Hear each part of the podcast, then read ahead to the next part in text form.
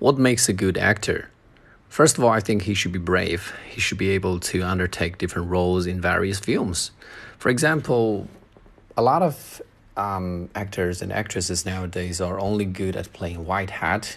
They are very picky about the script, and if you ask them to play a black hat, they will mess it up. That's a um, very bad trait, and I think all the actors and actresses should get rid of that. Um, secondly, I think all actors must have professionalism.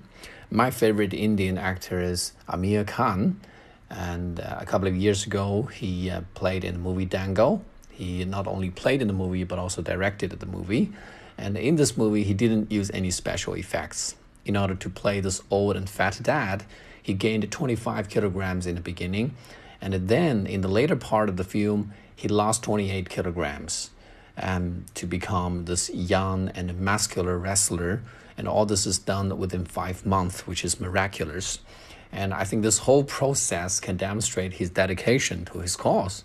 Um, and the last uh, ability, or you can call that attribute that I'd like to mention, is the ability to bear hardships and stand hard work.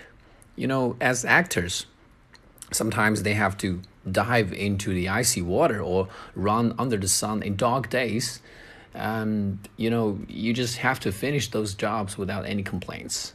So the ability to endure hardships um, is very uh, essential for a good actor as well